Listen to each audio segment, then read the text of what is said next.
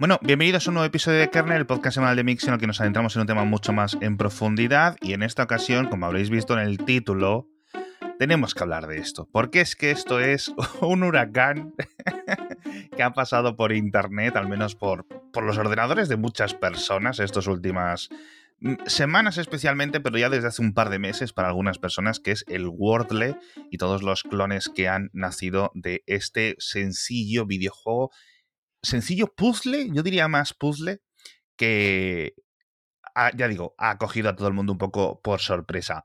Vamos a hablar del tema a fondo eh, con Eduo, que hoy le he traído de invitado, me lo he arrastrado a Kernel, creo que ya es la tercera o la cuarta vez que viene. ¿Qué tal estás, Eduo? Muy bien, fresquito, pero bien. ¿Ya te has hecho el Wordle de hoy? Ya me he hecho el Wordle de hoy. Ya es parte de mi rutina por las mañanas, los cuatro o cinco que tengo. Eso te iba a decir, el Wordle o los Wordles. Sí, o variantes. Sí. Es una palabra, es un palabra esto del Wordle, ¿eh? pero bueno, en fin, tenemos que hablar del patrocinador rápidamente de esta semana, que ya sabéis que son la gente de colchonmorfeo.com. Aquí sí que nunca os vais a confundir. ¿Qué os puedo contar que no se haya contado ya de colchonmorfeo.com? Yo es que no sé ya más que cosas deciros. Son fantásticos colchones, de verdad. No os imaginéis lo buenos que son. Y sé que muchísimos, cientos posiblemente, 200, 300 personas eh, de Mix estos últimos años ya se han comprado uno. Tenéis el código MIX100, MIXX100 para los 100 euros de descuento. Ya sabéis que el envío es en 24, 48 horas, que el envío es gratuito y que no tendríais que tener miedo. Primero porque lo podéis plagar a plazos sin ningún tipo de problema. Y si luego os arrepentís y joder, no me merece la pena, no es todo lo que me esperaba, no pasa nada. Les avisas y vienen y te lo recogen sin problemas, te devuelven el dinero y hasta luego. Buenas tardes, de verdad, gente estupendísima un servicio al cliente, una empresa muy, muy, muy, muy, muy buena, la gente de colchonmorfeo.com, cero problemas siempre, así que muy recomendados y muchas gracias por patrocinarnos. Ya sabéis, cupón MIX100, MIXX100. En fin, la palabra que no cabe en el Word de todos los días es eh, rutina, porque son seis letras, pero es que de verdad que se ha convertido en una rutina para muchísimas personas este puzzle, ¿verdad, Edu? Sí, sí, sí. De, yo, yo llegué tarde, no, me di cuenta que estaba pasando y de repente un día abrí el timeline normal y solo vi los cuadritos de colores. Digo, uy, ¿qué es, ¿Qué es esto? Y realmente sí, o sea, en mi caso, por ejemplo, al final se ha vuelto la típica cosa que haces por la mañana con el cafelito justo antes de ponerte a trabajar, que es, eh, en mi caso yo trabajo muchos días desde casa y es como como que te pone en situación. Eh, esa transición de estar abotargado a estar concentrándote en la pantalla. Sí. En mi caso, Wordletcito, sí. La verdad es que creo que tengo mucha relación con, con, lo que acabas de decir, porque sí es cierto que es como primero, obviamente, rutinario, segundamente que sí que tiene parte de que activa un poco el cerebro. Eso no me había fijado yo, pero sí es cierto. ¿Y sabes cuándo me gusta ponerme a hacerlo a mí? A los dos minutos de iniciar una videollamada. Por una reunión, me están contando cualquier parida y yo, ajá, ajá, ajá. y en segundo plano, dándole al Wordle ahí, en plan, cielo. Uy, todas grises. y, sí es cierto que, es como un, sistema, eh, pues eso, de un entretenimiento, un pasatiempo, porque es, no es mucho más que eso, que, se convierte en algo relativamente sencillo y que bueno, ha culminado ahora con la versión más popular que la ha comprado el New York Times por un millón de dólares, que no sé si la gente ha conocido la cifra, mucha gente sabía que el New York Times había comprado este juego para incorporarlo a su suscripción de crucigramas y de juegos que hacen ellos en su edición digital y en su edición de papel, que son muy populares. Así que vamos a ver cómo evoluciona. Pero esto es lo que más me, me fascina, es que este juego ya está inventado no hace años, sino hace décadas, ¿verdad? E indirectamente sí, esta implementación en particular es, obviamente no existía antes, pero cuando yo primera, por primera vez escuché del Wordle, en mi cabeza fue, esto es de toda la vida. O sea, esto me suena de toda la vida. De hecho, y, supongo que lo comentarás luego, lo primero que hice fue, esto tiene que ser de toda la vida, tienen que haber mil aplicaciones de esto. Y me fui al App Store y lo que me sorprendió fue ver que todos los que habían eran iguales al de la web pero clones, claramente clones, pero del de la web. Ninguno, no encontré ninguno de hace mucho tiempo. Digo, bueno, ¿será, será que es este, esta, ¿cómo le llaman? El efecto Mandela este, que te has creado en la cabeza, algo así. Es cierto que recuerda a muchos. Yo creo que Wordle como nombre realmente no existía, pero suena a Scrabble, suena a muchos, muchos que ya sonaban. y la mecánica se parece muchísimo al Mastermind, el juego este de los 70, en el que ponías las fichitas de colores y te salían, eh, vamos, mitiquísimo de toda la vida que también yo pensé que era de hacía cientos de años y es de los 70, lo, he investigado eh, por casualidad, eh, por el Wordle. Y yo no sé, o sea, yo he buscado y no he encontrado este juego como tal. Juegos llamados Wordle ha habido. Eh, este juego en particular sí se parece mucho al, Letterpress, por ejemplo. hay montones de juegos de puzzle de letras, pero este de lo de las cinco letras que te voy diciendo bien o mal, no he encontrado exactamente este. Es como una versión muy simplificada eh, de, de, muchas cosas que ha habido. Sí. ¿Tú no veías el juego en la tele Lingo? Porque es el mismo juego. Es decir, esto es un programa que era relativamente popular por las tardes en España, creo que de origen británico, como el señor que creó el, el Wordle, que su apellido es Wardle, de ahí, digamos, el, juego de palabras, nunca mejor dicho. Pero esto era el lingo, es decir, tú esto lo ponías en la tele, pues el, el IT4 o el ITV4 en Reino Unido o en España creo que era el la 2, y, era el mismo juego, cinco letras, además, específicamente, y las que los concursantes iban acertando, pues la letra que estaba en su posición salía de un color, la letra que estaba, pero en otra posición salía de otro color, y el resto se descartaban y tenían que ir pasando por ahí. Es decir, es la misma eh, función, el mismo. Es, que sigo. Se me ha quedado muy clavado lo que has dicho tú de ese despertar mental que nos, que nos, que nos, que nos provoca. Porque sí es cierto que en España y en otros países hay una tradición mucho, desde hace muchísimos, hablando de temas de programas de la tele, que es el tema del pasapalabra y juegos similares. Sí, claro, claro, juegos de O sea, familias enteras que todos los días, no sé a qué hora lo echan, creo que es a las 7 de la tarde, a las 8 de la tarde en España, pero en otros países está el mismo juego repetido. De hecho, el pasapalabra estuvo en España en juicios porque lo habían copiado de no sé qué otro país, etcétera. Es decir, yo imagino que en todos los países hay un pasapalabra en diferentes Y, y el cifras, es como era cifras y letras era el otro, ¿no? Sí, exacto, y los que te, y, las ruedas de la fortuna y esas cosas. Claro, claro, claro. exacto el mismo concepto, variado, danzado un poco, pero sí es cierto que, que, me hace mucha gracia porque tiene ese concepto rutinario, tiene ese concepto de dificultad, pero que no es algo, madre mía, en plan, resuelve la factor de la matriz de no sé qué, ¿sabes? Sino que es algo atenible para todos, ¿no? Y sobre todo que es algo que es una cosa de dos, tres minutos. Es decir, tampoco te vas a enmarronar tanto tiempo. Claro, claro. Con lo cual, hay algo específico ahí, y ahora me gustaría hablar de los conceptos eh, psicológicos detrás de esta tecnología, por decirlo de alguna forma, que, ha causado esa sensación y ese, e, este fenómeno, ¿no? Y es que creo que si lo haces con muchas más letras, falla.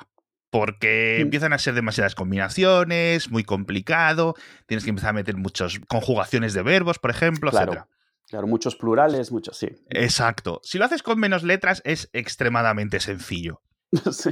Entonces, con 5 es muy curioso porque los diferentes idiomas, y sobre todo las personas que sean bilingües, trilingües, eh, políglotas en general, eh, se dan cuenta, aunque sea de una forma subconsciente, es que hay idiomas más largos y hay idiomas más cortos. Es decir, por ejemplo, el español es mucho más verboso que el inglés. Es decir, expresar lo mismo, el mismo concepto en una frase en castellano que en inglés necesita muchos más caracteres, muchas más letras.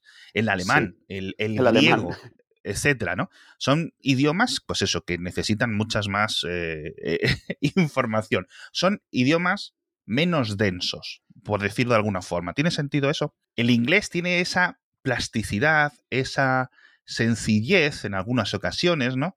Que, que, lo hace tan, tan curioso para emerger este tipo de puzzles que luego pueden ser adaptados a otros idiomas, ¿no crees? Sí, sí, totalmente. Cuando estaba viendo lo de los wordless del mundo, que se recopilan los de diferentes lenguajes, idiomas, que lo comentarás ahora, me da un poco de rabia no entender, yo qué sé, lenguajes, o sea, yo qué sé, eh, las versiones en chino que hay, porque tiene que ser interesante cómo han resuelto eso. Obviamente, por un, o, sea, o sea obviamente lo, lo hacen en, romanizado, en, con caracteres... Eh, pero aún así, o sea, es, eh, es, fundamentalmente diferente a nuestro, en la forma en la que nosotros lo usamos. Entonces, eh, he estado buscando, no he encontrado eso, los retos de adaptarlo a países, perdona, a idiomas que, se reflejan de otra manera, incluso aunque usen letras, alfabeto romano, da igual.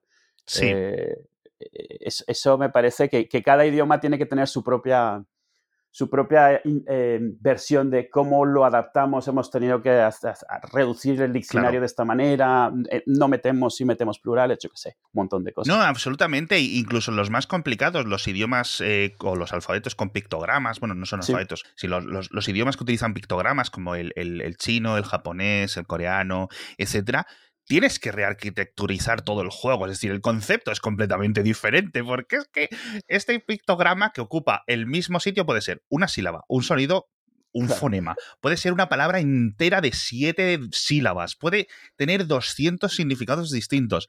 Es muy complicado, es decir, es una frase, que es una de las cosas que siempre tengo mucha envidia, por ejemplo, de los japoneses, que en Twitter pueden poner micronovelas enteras con, sus con, con, utilizando este tipo de ¿no? las ventajas de, su idioma a nivel de, caracteres totales. Pero sí la lista de todos los wordless que hay en todo el mundo la enlacé en Mixion el podcast diario hace unos días y es que es fascinante. Es que creo que no falta ya ningún idioma. Yo recuerdo cuando salió el wordle en castellano que era en plan ostras por fin no sé qué tal.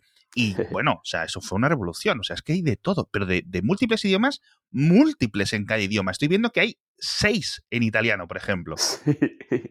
Es que es una absoluta sería interesante también eso, ver, al final hay todo un componente social del Wordle que es la parte más interesante, es la razón por la que lo han comprado realmente. El juego como tal es relativamente sencillo y fácil de reproducir, pero la parte que, que, lo ha vuelto viral y luego la competencia natural entre los diferentes clones de cuál es el que se impone en español, que yo sepa, se usa uno, el de Daniel, y ningún otro. No, no hay ningún otro que se haya vuelto más popular o cosas así. Sí, es súper curioso.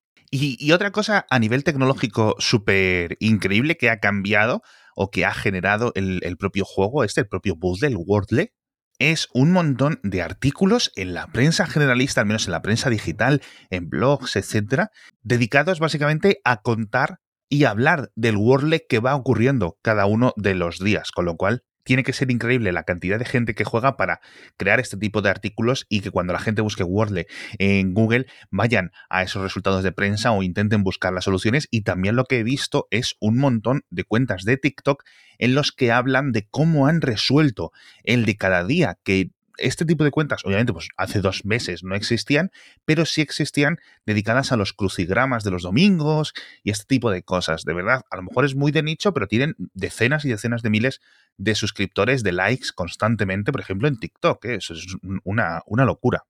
Y me gustaría hablar del tema de los desarrollos, de la parte tecnológica detrás del juego y, y, no, espero que no se me olvide, recuérdamelo, pero has dicho una cosa que es lo de la viralidad, ¿vale? Y creo que esto hay que explicarlo porque es uno de los grandes, eh, vamos a decirlo así, eh, ingredientes del éxito de este juego. Que el, actor James, James Wardle, es, no sé si era el nombre de pila James, pero el señor Wardle, el creador del juego original basado en el Link o etcétera, decidió que la opción para compartir no iba a tener enlaces. Es decir, que la gente estaba compartiendo principalmente en Twitter, universitarios, etcétera, un poco. Eh, cada poco, yo ya en, no sé si en noviembre o en diciembre, empiezo a ver cuadrados, amarillos, cuadrados verdes. Yo no tenía ni idea, pero me estaba empezando a mosquear. Y yo, para Navidad ya tenía muteado el cuadradito, el cuadradito verde, lo tenía muteado porque es que de verdad había horas que era cuando se deben de levantar en la costa este de Norteamérica o en no sé dónde, que es que era una absoluta locura la cantidad de tweets y como no me aportaban nada, no entendía yo el contexto, dije yo, mira, esto no sé qué es, pero lo voy a mutear. Sí es cierto que soy de gatillo fácil con los, con los silencios en Twitter, porque me tiro ahí todo el día y, la verdad es que eh, lo quiero tener siempre un poco maqueado. Pero me fascina mucho porque, claro, como que te da un misterio, es decir, ¿qué es esto? ¿Qué es esto que está poniendo la gente? Y ese misterio yo creo que hace más, en cierto sentido, que el enlace. No sé si me explico. Sí, sí, en algunos sitios donde se comenta es que el boom fue ese compartir y la, el estilo que se eligió y el que no tenía casi información. Porque claro, algunas personas, de, o sea, leía que no, es que no lo quiso hacer viral o eligió no incluir el enlace a propósito, no sé qué, pero lo dicen como si eso fuera algo netamente negativo para el juego, que en un mundo completamente gamificado con los juegos en los móviles, etcétera, eh, es cierto que siempre están ahí las compartidos, eh, las aplicaciones que tuitean por ti sin que tú les des permiso, etcétera, este tipo de cosas, ¿no? Pero yo creo que, sí que, que, era algo misterioso y que ha añadido algo, es decir, es algo que ha atraído a otro tipo de público o a un público más específico. Yo no sé si hay cientos de miles de personas, si hay millones de personas, entiendo que son millones de personas las que juegan, pero bueno, es, es interesante. Y el tema de esto, decíamos, muy popular, un juego mm, rutinario, etcétera. Y otra de los principales conceptos, digamos, desde el punto de vista tecnológico del juego, la verdad que es un poco lo que me quiero centrar, es que no tenía publicidad. Es decir, es un juego sencillo, gratuito, sin publicidad, sin gamificación. Y yo decía, perfecto, no lo tiene, está muy bien, hmm.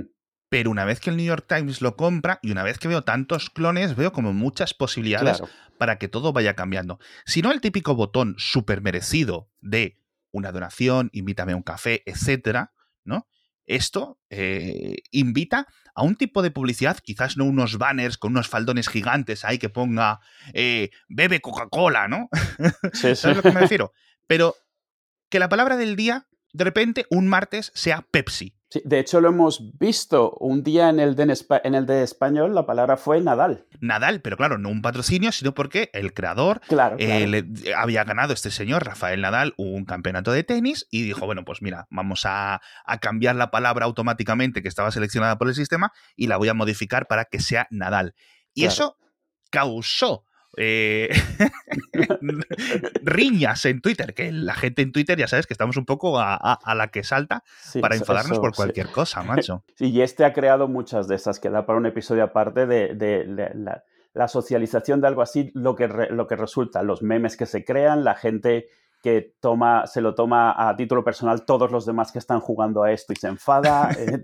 en, ese, en, el primer, en ese campo estoy yo, ya te digo. O sea, yo, yo no quiero ver a la gente jugar porque de verdad que me pone. Yo juego todos los días al World.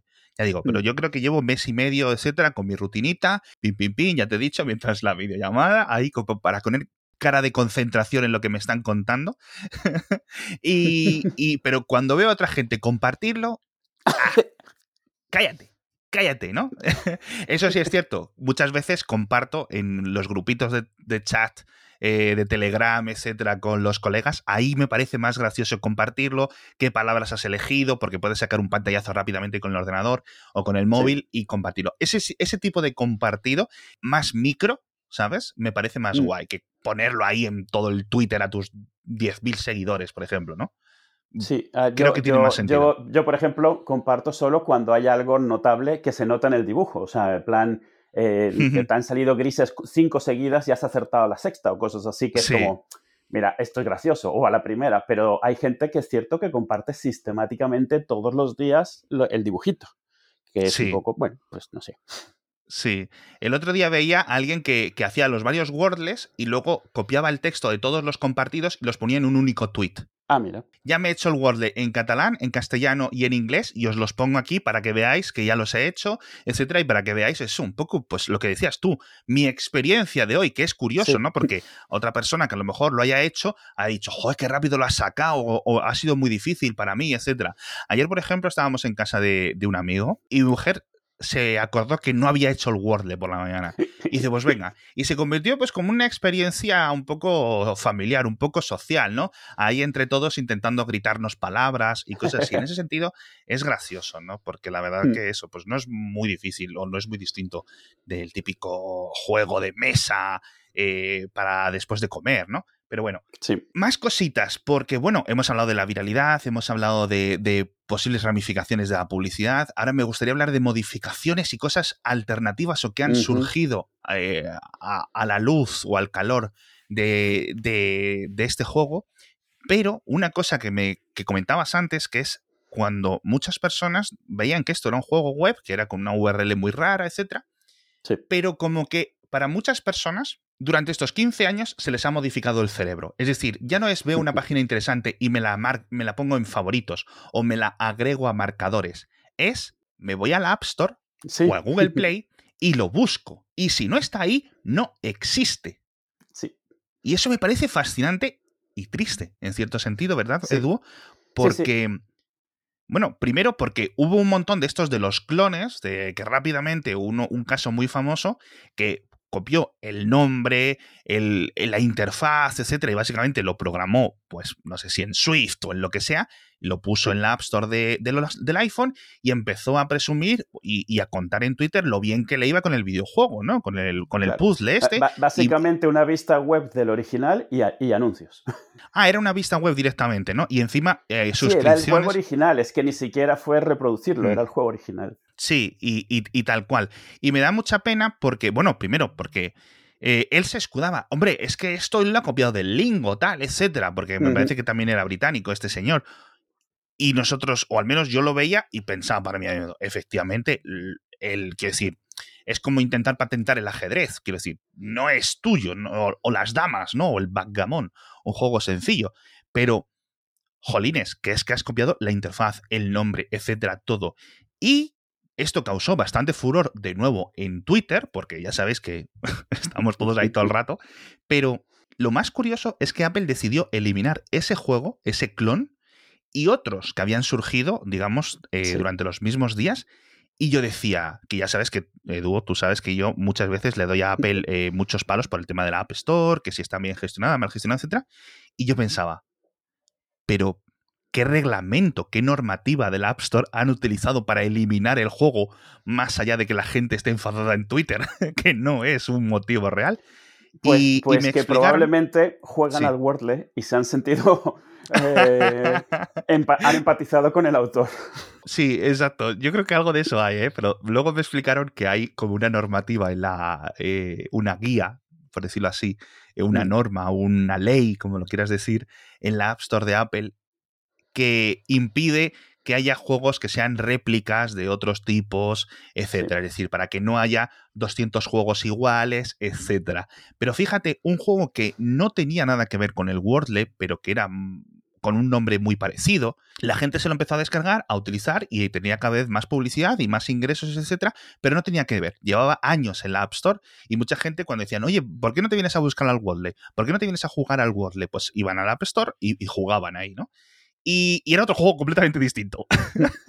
y el autor. Eso le pasó, el, el, desarrollador de Letterpress dijo que le pasó lo mismo. Empezó a ver como un boom de juegos de, de, de, crucigrama, digamos, de palabras, de adivinar palabras, y el Letterpress es uno de ellos. Es algo parecido a lo que pasó cuando se volvió muy popular el Threes, pero costaba dinero, que la gente empezó mm, obsesivamente a descargar el 2048, que era gratuito, aunque no era el mismo juego, pero era muy parecido. Sí, Cierto, cierto, cierto, cierto, cierto. Bueno, el 2048 que es, y el Tris, que es uno de los, el Tris, que es uno, son uno de los juegos originales de estos, ¿no? Que, que utilizaban las interfaces táctiles o multitáctiles en los móviles hace una pues eso, 12 años. Tal, sí. Eso es. Así que me parece muy curioso. Bueno, pues este segundo caso de este Wordle, entre comillas, que era un juego que tenía el mismo nombre, pero era completamente distinto, que llevaba años en la App Store, su creador, con esta de repente popularidad inesperada, ¿no? Él lo que hizo fue coger todos esos ingresos y donarlos a no sé qué obra de caridad. Es decir, es eh, el, el, la versión buena del tío este que clonó el juego para llevárselo a él todo, todo muerto, ¿no? Me parece muy, muy curioso, macho. Así que, mm, ¿a ti no te parece un poco raro, tío, esto que la gente ya por defecto vaya a las App Store y se haya olvidado un poco de la web abierta? En general me parece algo equivalente a ir a Google en vez de escribir una URL, aunque hayas interiorizado que si ves una URL la puedes meter. En mi caso, yo realmente fui al App Store porque estaba convencido de que esto era un juego de mesa o algo que ya había visto. Y entonces dije, debe haber una versión oficial como hay una de Scrabble, de Monopoly, de cosas así. Digo, a ver qué tal está, porque tal. Eh, tienes razón, era el lingo y no había caído hasta que lo has mencionado. El lingo era el Wordle con pistas. Al principio daba una pista de la palabra que podía ser. El Word es técnicamente más difícil que el Dingo en ese sentido.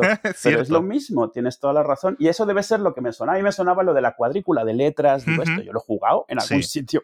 Entonces fui porque todos los juegos de mesa más o menos famosos tienen una versión en la App Store. Cierto que a veces desagradablemente monetizadas, pero bueno, nunca cuesta ir a ver a lo mejor. Y lo que me asombró fue ver esencialmente pantallazos de la web, que al principio pensé, bueno, será el autor original que tiene su versión web, yo qué sé. Y fue cuando vi que no, que era la otra, pero con anuncios, con suscripciones, dependiendo de la que sea.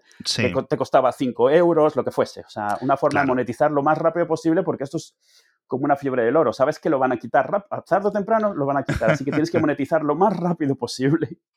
Sí, y a mí me fascina que esté aguantando, porque ya te digo que esto lleva por lo menos dos, tres meses y, y, parece que aún sigue.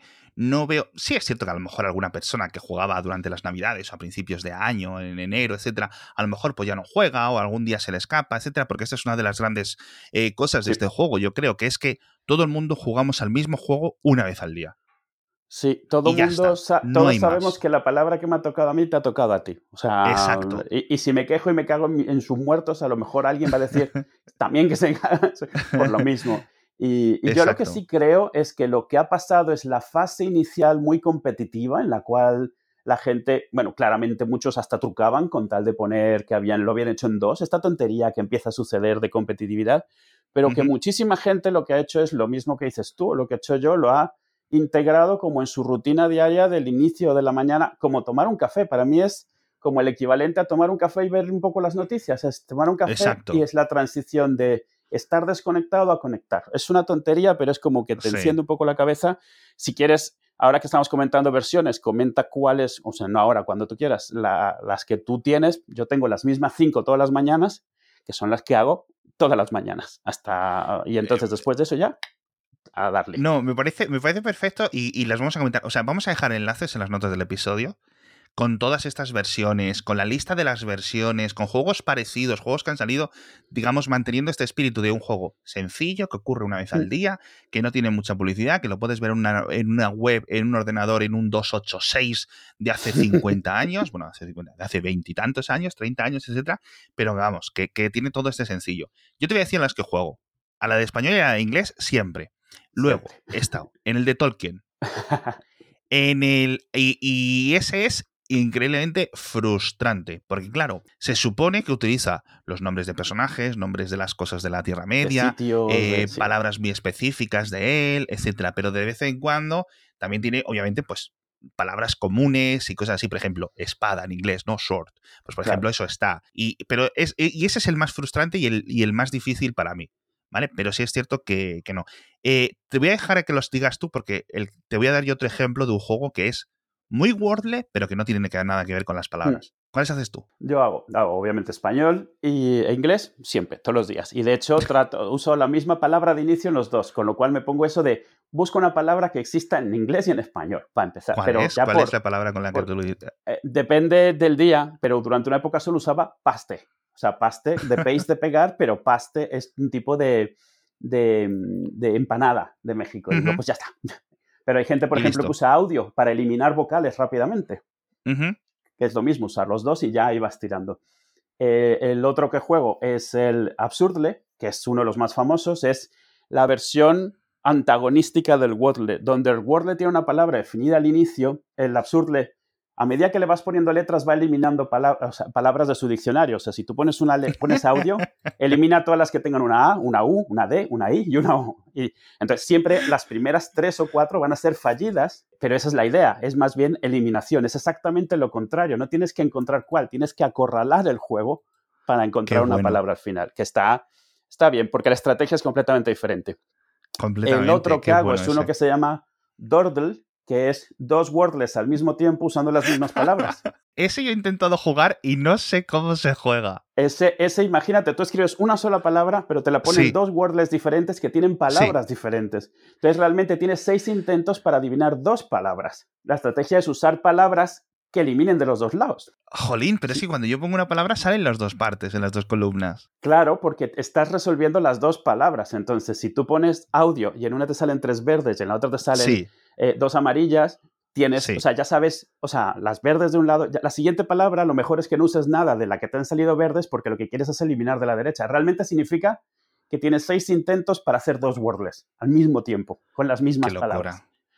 Y el último que yo hago no es realmente un wordle, pero una vez que te pones en la rutina de siempre hago un juego todos los días, es uno en el cual tienes que definir en una línea de tiempo, ir poniendo cosas de la Wikipedia. Te salen al azar ah, cosas. El, mm. el, rey no sé cuántos, la guerra de los no sé qué. Eh, el neandertales, yo qué sé, y entonces tienes que irlo poniendo antes o después a una línea de tiempo.